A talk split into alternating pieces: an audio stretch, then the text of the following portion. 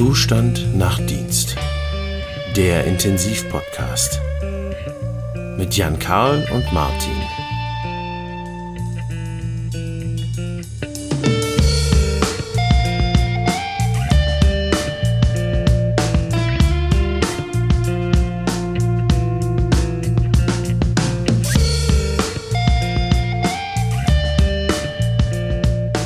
Hi Janka, wie ist es?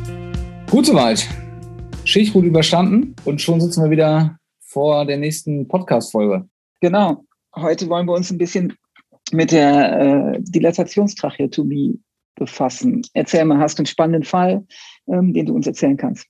Ja, habe ich tatsächlich zu der Thematik. Ich habe vor, das ist ein paar Jahre tatsächlich schon her, mit, einem, äh, mit zwei Kollegen zusammen eine Tracheotomie gemacht bei einer durchaus schon älteren Dame, Zustand am Mehrfachsepsis, ein operativer Kasus und ähm, die, wo klar war, dass das ein prolongiertes Weaning wird. Und die haben die Dame dann mhm. für die oder mit den Angehörigen aufgeklärt äh, über die Tracheotomie und haben die dann mit einem relativ unerfahrenen Kollegen noch, der dem einfach beigewohnt hat, der mit assistiert hat und dann aber zwei Fachärzten, ähm, Intensivmedizinern die Tracheotomie gemacht. Und das war ein bisschen also wir haben viele Tracheotomien schon gemacht und das fing völlig harmlos an, diese Tracheotomie, auch unproblematisch, bis wir an den Punkt ähm, der Dilatation gekommen sind mit dem Rhino.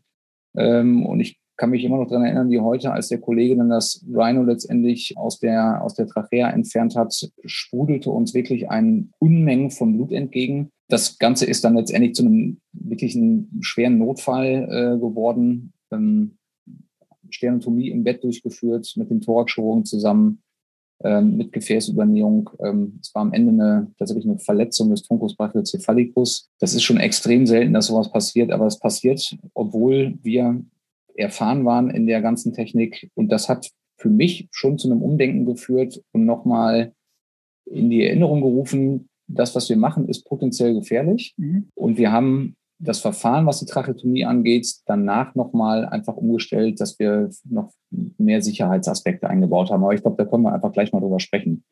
Ist vielleicht jetzt ein ja. krasser Einstieg, aber grundsätzlich, ja, ich glaube, als Einstieg gut geeignet. Beschreib mal, wie gehen wir denn bei uns vor, wenn wir jemanden tracheotomieren? Was sind so die Dinge, die wir aus oder die du aus diesem Fall gelernt hast, ähm, die wir dann jetzt bei uns im täglichen Geschäft anwenden, wenn wir jemanden tracheotomieren? Genau. Also prinzipiell muss man erstmal einmal sagen, man muss erstmal eine gute Indikation haben für eine Tracheotomie. Und das fängt tatsächlich an mit der richtigen Auswahl äh, des Patientenguts. Es ist schon so, dass wir natürlich immer abwägen, welcher Patient profitiert von der Tracheotomie, bei wem machen wir das, bei mhm. wem machen wir es nicht, bei wem würden wir auch den ganz klassischen Weg der Extubation anstreben. Und das sollte auch grundsätzlich, primäre, ja, sollte das grundsätzlich primäre Ziel ja sein, auch Patienten äh, zu extubieren. Es gibt aber die Patienten, wo klar ist, ähm, dass sie das nicht schaffen werden. Und das sind häufig mhm. äh, Patienten, die einen schweren septischen Schock durchgemacht haben. Das können Patienten sein nach einem ähm, schweren Myokardinfarkt, ähm, die wirklich ins prolongierte Vening gehen, ähm, die einen Kraftverlust haben, ähm, die unter Umständen auch entsprechende Vorerkrankungen haben, ähm, strukturelle Lungenvorerkrankungen, Emphysem, COPD, wo im Vorhinein klar ist, dass das mit einer Extubation sehr, sehr schwierig werden wird, weil es unter Umständen zum Versagen oder nicht ausreichender Atemmechanik kommt, weil die Oxygenierung noch erheblich äh, eingeschränkt ist, weil es ein hyperkapnisches Lungenversagen geben kann. Also das sind alles Punkte, die aus unserer Sicht dann, wenn man die frühzeitig erkennt, auch dazu führen, dass wir auch relativ zeitnah dann die Indikation zur Tracheotomie stellen. Und klassischerweise machen wir sie in einem mehr, also in einem eher operativen Setting, ähm, in Form einer Dilatationstracheotomie. Ich habe auch lange Zeit auf einer neurochirurgischen Intensivstation gearbeitet. Ähm, da haben wir auch häufiger chirurgische oder permanente Stomata angelegt. Das mhm. lag aber sicher auch am Patienten gut, wenn klar war, dass der, ähm, dass man einen Zustand hat, der über mehrere Monate mit einer schweren Vigilanzveränderung einhergeht, wo es äh, Paresen gibt, wo es Plegien gibt, ähm, wo klar ist, dass es im Anfang eine erhebliche Dysphagie gibt, die auch lange Zeit ähm, bestehen wird das waren Gründe, jemanden auch chirurgisch zu tracheostomieren. Wo siehst du die Vorteile davon, die Patienten zu frühzeitig zu tracheotomieren? Also du hast das schon mal angesprochen, das spezielle äh, Patientengut. Ähm, inwieweit siehst du dann die Vorteile ganz klar äh, davon? Wovon profitiert der Patient in der, in der Situation? Also es gibt ja mehrere Gründe, warum wir das tun. Das eine ist, ähm, dass wir relativ schnell, und das kennt, glaube ich, auch jeder, der am, am Intensivbett entweder als, äh, als Pflegekraft oder als Arzt äh, dort tätig ist, kennt, dass wenn wir Patienten tracheotomiert haben, im Allgemeinen man sehr, sehr schnell sedierende Maßnahmen zurücknehmen kann. Das heißt, die Patienten mhm. sind viel, viel schneller in der Lage, aktiv ähm, am, ja, auch am Leben wieder teilzunehmen. Ähm, sie haben mehr Bewegung, ähm, sie sind viel früher in der Lage, spontan atmen zu können. Also Spontanisierungsversuche im Rahmen des Wienings sind viel, viel erfolgreicher. Sie haben viel weniger diesen zum Teil ja auch ausgeprägten Bürgerreflex, was zum Teil ja auch immer noch dazu zwingt, sedierende Maßnahmen durchzuführen. Das andere ist aus infektiologischer Sicht zeigt sich immer mehr. Es gibt kontroverse Studien dazu, aber der größte Teil der Studien, wir haben jetzt eine, eine ähm, aktuelle Studie auch nochmal aus dem JAMA, die jetzt im März diesen Jahres veröffentlicht worden ist, die gezeigt hat, wenn ich Patienten früh, und früh heißt in dem Fall, ich sage mal vor oder nach sieben Tagen Beatmungszeit oder vor Beendigung des siebten Tages Beatmungszeit tracheotomiere, habe ich eine, ähm, eine 40-prozentige Reduktion an Ventilator-assoziierten Pneumonien. Ähm, und ich habe damit eine ähm, kürzere Dauer der mechanischen Ventilation und damit auch insgesamt eine kürzere Liegedauer in den Krankenhäusern. Diese Studie konnte nicht sagen, das war eine Meta-Analyse, ein Review oder eine Meta-Analyse aus insgesamt 17 Studien mit 3000 Patienten. Die konnte nicht sagen, dass die frühe Tracheotomie ähm, an der Mortalität was verändert aber sicherlich an der Rate der Pneumonien und auch an der Beatmungsdauer. Und ich finde, das muss ja ein primäres Ziel sein, die Patienten möglichst schnell zurück in ihren Gesundheitszustand zu kommen. Und da sehe ich schon einen großen Vorteil drin, dass die Patienten, dass wir sie früher gewinnt kriegen, dass wir viel eher mit ihnen arbeiten können, auch im Rahmen der Physiotherapie, dass sie viel eher in der Lage sind, unter Umständen auch ähm, ähm, zum Beispiel einen oralen, klassischen oralen Kostaufbau zu machen. Das heißt wirklich per Os, nicht über eine Magensonde. Man kann eine Dysphagie, die auch mittlerweile ja recht häufig ist oder die wir auch immer häufiger sehen, mit Logopäden am Bett zu therapieren. Ähm, das sind alles Punkte, wo ich da wirklich einen Vorteil sehe. Jetzt beschreib nochmal, ähm, du hast jetzt die Vorteile ähm, beschrieben, beschreib nochmal kurz für die, die zuhören, wie machen wir das bei uns genau, die Tracheotomie, wie gehen wir davor ähm, bei uns, bei uns im Krankenhaus? Welche Schritte arbeiten wir ab? Genau, wenn wir die Indikation gestellt haben, zählt natürlich zum einen erstmal dazu, dass wir die Aufklärung machen mit den Patienten und bei den Angehörigen. Die Patienten sind ja dann zu dem Zeitpunkt im Allgemeinen nicht in der Lage, das zu tun. Wo wir natürlich auch über Risiken sprechen, die muss man an der Stelle auch immer mal ansprechen. Ähm, ne? Ich habe bei dem Eingangsbeispiel, das war natürlich eine Major-Komplikation mit einer schwersten Blutung. Mhm. Das können auch andere Risiken sein. Es gibt andere Strukturen, die man verletzen kann. Nicht nur Gefäß, das kann die Schilddrüse sein, ähm, das können Nerven sein, das kann die Lunge sein. Also gibt es ja ein paar Sachen, auf die man auch achten muss, aber das zählt immer zu den Grundlagen, dass man quasi auch die Aufklärung macht. Und bei der eigentlichen Durchführung ist es so, dass wir ähm, es grundsätzlich mit zwei Ärzten machen. Davon ähm, bei uns im Team immer ein Facharzt ähm, und dann auch ähm, Kollegen, die in der Weiterbildung sind, entweder zur speziellen Intensivmedizin oder auch zum, die sie für ihren Facharzt brauchen, entweder als Internist oder als Anästhesist. Und man braucht im Prinzip noch eine helfende Hand, und zwar im Rahmen der Bronchoskopie jemand, der den Tubus mit fixiert und auch den Tubus auf Kommando ähm, immer stückweise zurückzieht.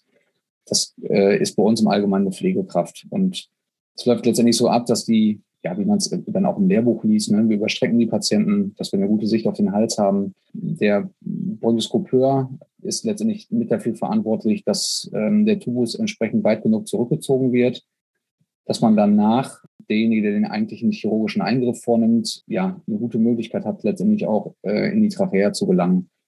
Wir machen es so, dass wir den äh, bei den Patienten, wenn wir die Bronchoskopie machen, den Tubus bis wirklich ähm, in die Glottesebene zurückgezogen haben, zuerst eine kleine Präparation machen. Das heißt, wir machen eine kleine horizontale Inzision, das ist häufig Zentimeter oder etwas oberhalb des Virulums und präparieren tatsächlich erstmal mit einer Schere äh, oder mit einer Stumpf ähm, bis auf die Trachea runter.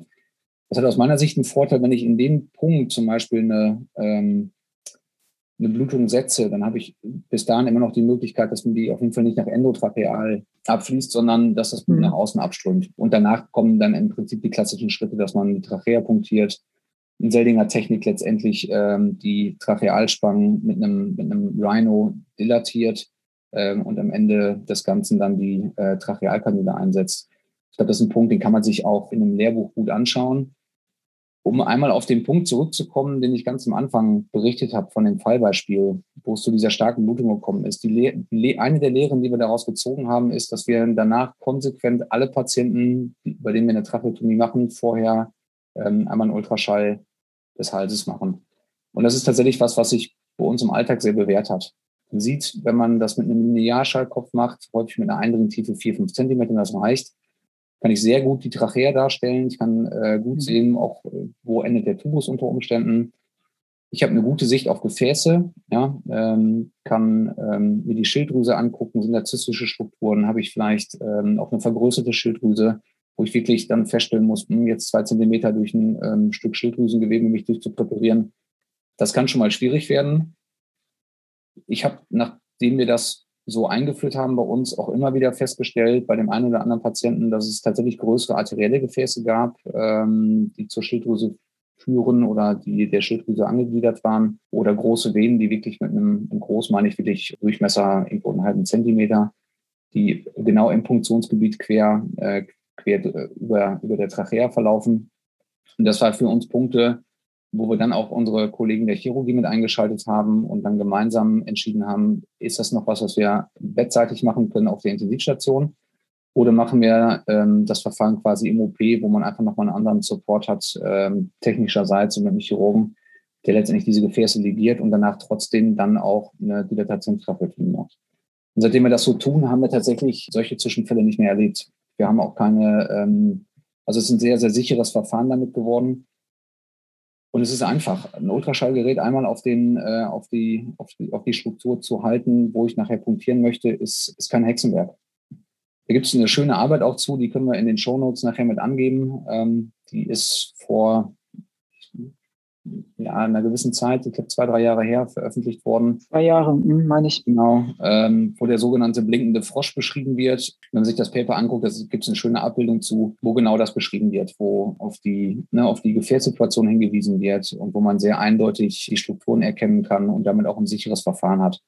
Ich kenne auch Kollegen, die tatsächlich unter Ultraschallsicht punktieren. Auch das kann man machen, dass man quasi unter Ultraschallsicht die Trachea punktiert, zusätzlich zu der bronchoskopischen Kontrolle. Ähm, wir machen es bisher klassisch über eine über, über die Bronchoskopie mit einem entsprechenden Monitor, dass der äh, Kollege, der die Intervention selber durchführt, genau sehen kann, äh, punktiere ich jetzt gerade die Trachea mittig, ähm, bin ich von allen anderen weit genug entfernt. Und damit ist das ein sehr, sehr sicheres Verfahren geworden, aus meiner Sicht. Ich würde gerne nochmal ähm, auf den Punkt zu sprechen kommen, den du gesagt hast, der auch in dieser Studie angesprochen worden ist. Frühe Tracheotomie gegen spätere Tracheotomie. Ich kann mich dran erinnern, in dem ersten Haus, wo ich gearbeitet hatte, war so der, der Konsens, wir, man muss dazu sagen, das war auch vor Corona-Zeit, wo man gesagt hat, okay, wir, wir, wir schauen, wenn wir, wenn abzusehen ist, dass die Patienten deutlich länger als 14 Tage ähm, intubiert sein müssen, dann macht es Sinn, die Patienten so ab dem 12., 13. Tag ungefähr zu tracheotomieren. Jetzt sagt die Studie natürlich die Ergebnisse, man soll schon da viel früher intervenieren. Ähm, glaubst du, dass das zum einen darauf liegt, da, daher kommt, dass jetzt wahnsinnig viele Daten ähm, zur Verfügung stehen, was ja im Prinzip der Covid-Geschichte sozusagen geschuldet, wo ja viele Erfahrungen mit äh, intubierten Patienten und frühzeitiger Tracheotomie versus eher später Tracheotomie gesammelt worden ist. Oder wie, wie, wie siehst du das? Wo ist da dein Standpunkt? Ich glaube tatsächlich, dass man die Frage gar nicht so banal beantworten kann, weil ich finde immer, da hängt ja ein ziemlich langer Rattenschwanz dran. Wenn ich jetzt sage, ich mache eine frühe oder eine späte Tracheotomie oder eine frühe oder auch versuche früh zu extubieren, da hängen ja ganz viele andere Konzepte mit dran. Das heißt, ich muss, es hängt, glaube ich, zum einen davon ab, wirklich, was ist das für eine Erkrankung? Also was ist die Grunderkrankung, die ich therapiere? Mhm. Ist das unter Umständen eine Pneumonie, wo ein Patient drei, vier Tage beatmet ist, ähm, der keine großen Volumenverschiebungen hat, der auch nicht ähm, sehr, sehr viel Wasser aufgenommen hat, wo ich gute Rahmenbedingungen habe, der unter Umständen auch jung ist. Und jung meine ich in dem Fall tatsächlich vielleicht auch unter 50 Jahren, wenig Vorerkrankungen hat, keine lungenstrukturelle Vorerkrankung. Mhm. Da würde ich natürlich immer gucken und immer versuchen, auch jemanden gar nicht zu tracheotomieren und zu gucken, kriege ich nicht diesen Beatmung, äh, den, den Tubus so entfernt. Und da wäre ich auch bereit, wenn ich weiß, der macht es gut mit, auch eine Tracheotomie ähm, äh, oder eine Extubation auch zu einem späteren Zeitpunkt noch zu versuchen, nicht am Tag fünf zu sagen, so, es, der muss jetzt auf jeden Fall tracheotomiert werden. Das macht, glaube ich, in dem Fall keinen Sinn. Es gibt andere Punkte, die ja, ja auch einen Einfluss mit drauf haben. Wenn ich ein, ich sag mal, kein, kein gutes Sedierungskonzept habe oder kein gutes Sedierungsprotokoll habe, einen Patienten sehr, sehr lange und sehr tief sediere, dann komme ich viel häufiger in die Verlegenheit, auch über eine Tracheotomie sprechen zu müssen, weil ich mhm. ähm, gar nicht die Grundvoraussetzung schaffe, dass ich den Patient schon ab Tag eins, wo er unter, unter, unter Umständen intubiert beatmet ist, schon daran zu denken, wie kann ich den Tubus entfernen. Und das spielt alles ähm, aus meiner Sicht damit eine Rolle. Das heißt, die eigentliche Frage ist gar nicht, mache ich das, mache ich eine frühe oder späte Tracheotomie? Ich glaube einfach, dass man sich überlegen muss, wie, wie komme ich möglichst schnell in die spontane Atmung? Mhm. Wie, wie kann ich, wie komme ich möglichst schnell von dem Beatmungsgerät weg? Und das mhm. kann natürlich der Weg über die Tracheostomie sein. Und bei vielen ist es natürlich so, das ist einfach der Effekt, wenn ich den Patienten tracheotomiert habe, dann gehen alle mit der Sedierung raus. Und dann wird der Patient wacher und dann ist er natürlich viel schneller an der spontanen Atmung und ich, er ist auch mal anders zugänglich und ich kann ihn vielleicht unter Umständen auch besser mobilisieren. Die Frage, die sich mir ja stellen muss, kann ich das nicht auch mit Tubus machen zum Beispiel? Also kann ich nicht auch viel früher, kann ich nicht auch viel, viel früher die Sedierung runterfahren? Kann ich nicht viel früher auch mit Tubus mobilisieren? Mhm. Und vielleicht dann auch an einen Punkt, wo ich sagen muss, ich, ähm, wenn ich das mache, vielleicht kriege ich den Patienten bis Tag sieben auch extubiert. Ja, oder vielleicht sogar noch früher und komme gar nicht äh, erst in die ähm, in die Verlegenheit, auch eine Tracheotomie durchführen zu müssen. Also ich glaube, darum finde ich das auch, wenn man die, sich die Meta-Analysen und die großen Studien anguckt, das ist ja sehr multifaktoriell. Es sind da, ähm, also spielen da spielen so viele Faktoren mit eine Rolle rein, was Währungskonzepte angeht, was Mobilisation angeht, was ähm, vielleicht auch eine ähm, Pflegekraft-Patient-Betreuungsschlüssel ähm, angeht. Mhm. Ähm, das sind alles Punkte, finde ich, die muss man mit berücksichtigen. Und man kann natürlich aus so einer, aus diesen großen Meta-Analysen sicherlich ableiten, ja, wenn ich das früher mache, habe ich vielleicht in der Studie, die wir jetzt erwähnt haben, weniger Pneumonien. Ich bin eher vom Ventilator weg. Ähm, aber ich finde den Umkehrschluss zu sagen, ich muss alle Patienten, wenn ich sie intubiert habe, vor Tag sieben ähm, Tracheotomiert haben, ich finde, den Rückschluss kann man nicht ziehen. Weil dafür ist das Patientengut zu heterogen und es bleibt am Ende ja auch die individuelle Entscheidung, ähm, ich treffen muss, ist das Verfahren jetzt für den Patienten gut? Und da gibt es sicherlich Patienten, wo man das am Tag zwei schon sagen kann, dass die von der mhm. Tracheotomie mhm. profitieren. Und ich glaube, es gibt andere, wo man sicherlich auch sagen kann, ich versuche auch nach Tag zehn den noch zu extubieren, weil das, glaube ich, das bessere Verfahren ist. Ähm, und auch dann immer abhängig davon, in, in welchem ja, in welchem klinischen Setting arbeite ich? Ne? Wie, wie bin ich ähm, ähm, aufgestellt, was Pflegekräfte angeht? Wie erfahren ist mein Team? Mache ich das entweder häufig mit Tracheotomien, ähm, wie hoffe ich wenig auch Patienten, habe ich, ähm, also ich glaube, das hängt dann auch an mit von der Hausstruktur ab. Von daher ist die Frage gar nicht so einfach zu beantworten. Ja, ich glaube, dabei kann ich es erstmal belassen.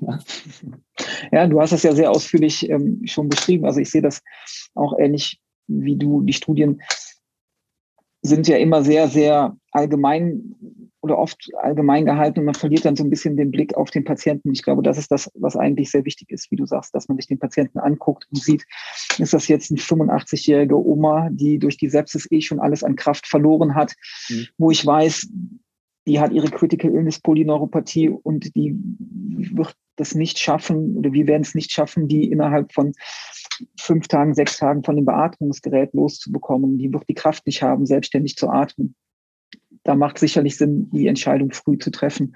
Mhm. Wohingegen man sicherlich auch diskutieren muss, wenn ich eine junge Patientin habe, ähm, die vielleicht in einem schweren septischen Geschehen ist, die an einem Tubus jetzt aktuell hängt, wo man dann eher sagt, naja, hier warten wir zu und die ist vielleicht auch eher von, von ihrer Compliance her und von, von dem, was sie mitbringt, auch eher in der Lage, mit einem Tubus im Mund wach zu werden und man versucht sie über diese Schiene äh, zu wiegen. Und ich denke, das ist aber auch das, was ich bei uns eigentlich auch erlebe, dass wir das immer schon, ich finde, wir tracheotomieren relativ viel, aber wir, wir gehen auch bei jedem Patienten sehr individuell an diese Entscheidungsfindung ran und machen es auch nicht leicht. Da, wie du das ja auch eingangs erwähnt hast, man ja nicht vergessen darf, dass das ein Verfahren ist, was auch mit nicht unerheblichen Risiken für den Patienten auch einfach assoziiert ist. Ja. Ähm, das, das denke ich, darf man nicht, ähm, darf man nicht aus dem Blick sehen. Und finde ich, was wichtig ist, auch einfach, was das für den Patienten auch bedeutet, was das auch für ein Trauma für den Patienten ist, wenn man wach wird und hat, hm, um es mal Platz zu sagen, ein Loch im Hals,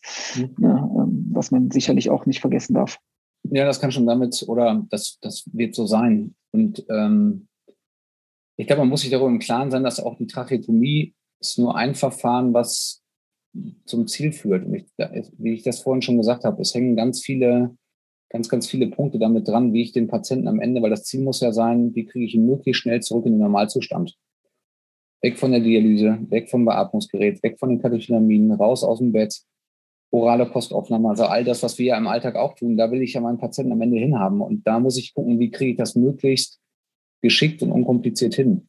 Und das kann bei dem einen die Tracheostomie sein und es kann beim anderen Patienten durchaus die Extubation sein mit vielleicht noch einer nachfolgenden NIF-Therapie.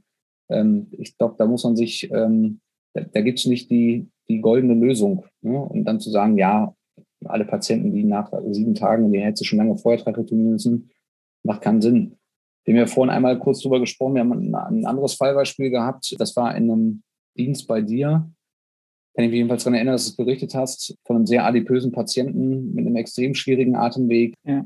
Da haben wir. Genau, wo, wo ich glaube, das nicht einfach für euch war. Und ich glaube, so ein Patient zum Beispiel, da wäre ich auch sehr, sehr liberal, was zum Beispiel Indikation zu einer Tracheotomie ähm, angeht. Wenn ich weiß, ich habe da extreme Schwierigkeiten, den Atemweg zu sichern, der ist vielleicht auch eine längere Zeit noch krank, da wäre ich sehr, sehr früh auch bei, einem, bei der Indikation zur, zur Tracheotomie. So haben wir es ja schließlich und endlich auch gemacht, wenn ich mich da richtig noch dran erinnere, haben wir den am zweiten oder dritten Tag frühzeitig tracheotomiert, haben den wach werden lassen und haben den dann über diese Schiene wunderbar äh, beweant mit einem sicheren Atemweg und konnten dann auch ich, irgendwann die, die, die, die Kanüle entfernen und der Patient ist dann auch zügig nach Hause entlassen worden. Mhm. Das ist so, ne, ähm, wie du sagst, ich glaube, dieser Blick wirklich auf, auf den Patienten an sich und auf die Situation.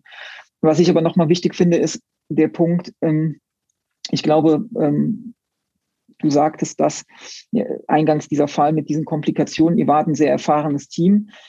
Sicherlich, dass das passieren kann, das muss, muss uns bewusst sein. Aber ich finde, das ist so auch, wie es mit vielen Dingen auch ist, die Routine macht. Ich finde, wir bei uns im Haus, wir machen es viel. Die Pflege bei uns ist fit, was, was das angeht. Die wissen, was vorzubereiten ist. Die wissen, wie, welches Sedierungsregime wir fahren müssen.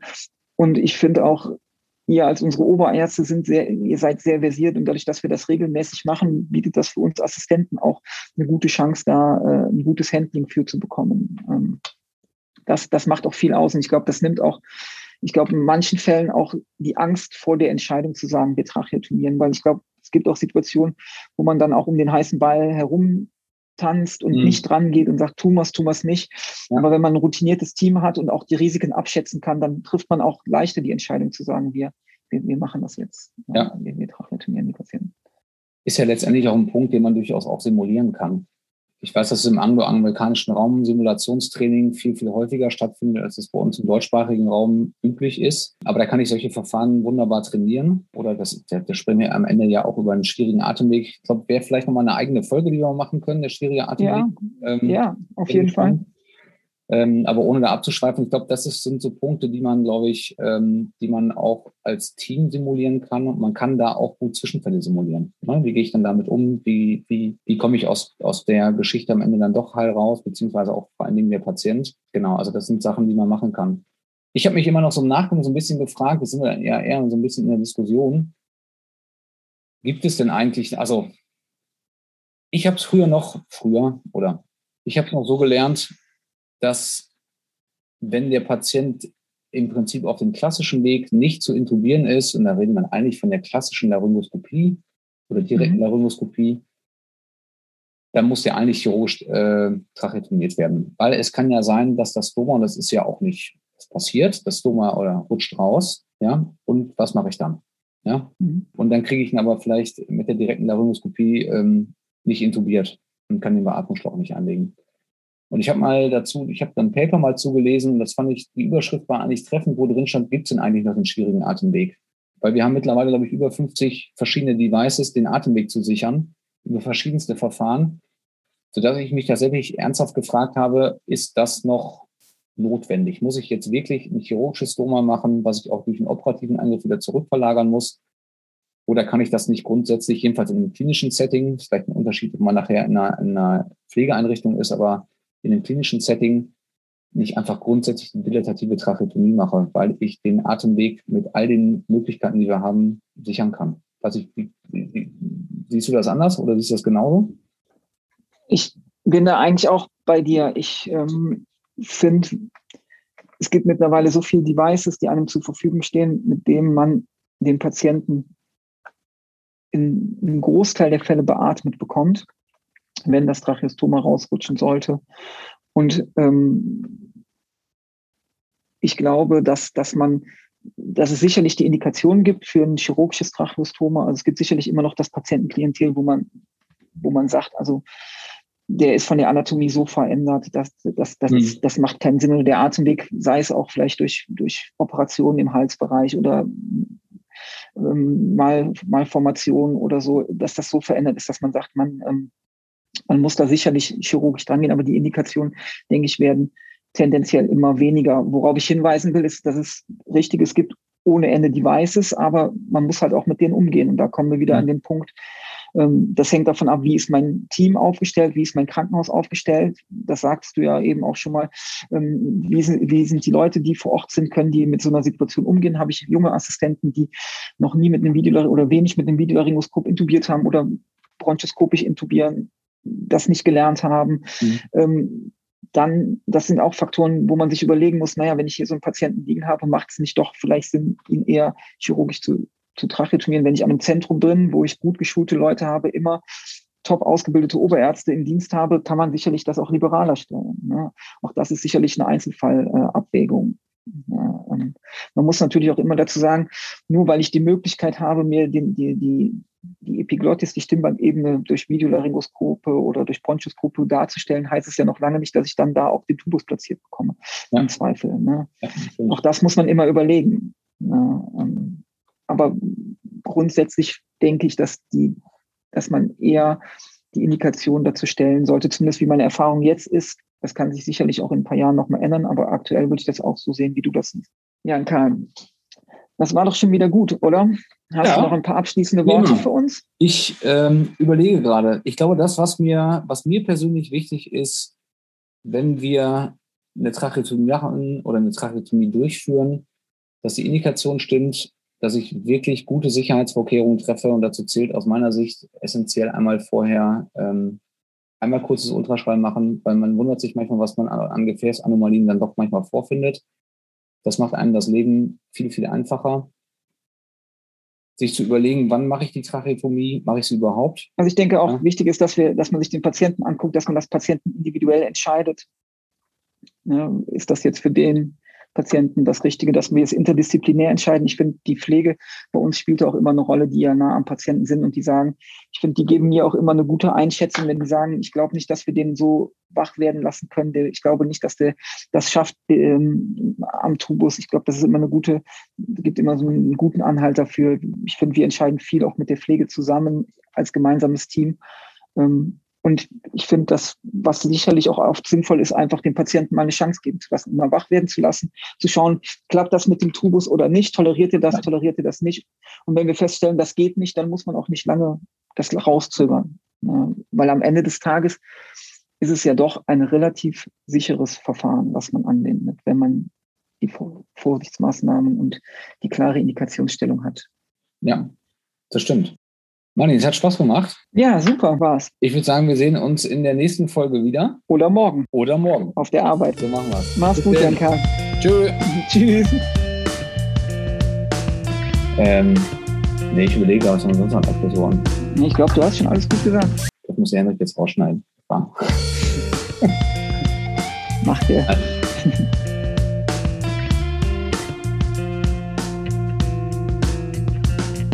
Sie hörten der Intensivpodcast mit Jan Karl und Martin. Im Zustand nach Dienst.